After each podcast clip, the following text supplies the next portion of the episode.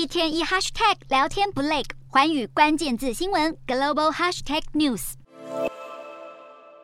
乌俄战争爆发后，犹如对欧洲敲响一记警钟。德国外交部长表示，过去太过依赖俄国能源，而忽略了东欧盟国的警告。如今局势已经无法挽回，应该从这些对俄政策的错误中汲取教训。而对俄罗斯的好朋友中国，也应该重新审视，避免悲剧重演。不止德国对中立场转为强硬。新上任的瑞典总理也在首次的施政报告中提及，中国对台湾的武力恫吓令人忧心，并强调任何形式的武力威胁、试图侵犯民主国家自由都是不能被接受的。美国国务卿布林肯日前则警告，北京对台湾的态度出现变化，很可能加速统一时间表。对此，国务院发言人表示，北京确实在推进不自由的秩序。记者在追问布林肯这番说法是不是根据新的资料所做的分析。对此，国务院没有正面回应，只强调美国对台立场没有改变，仍遵循所谓的一中政策，并且反对任何一方单方面改变现状。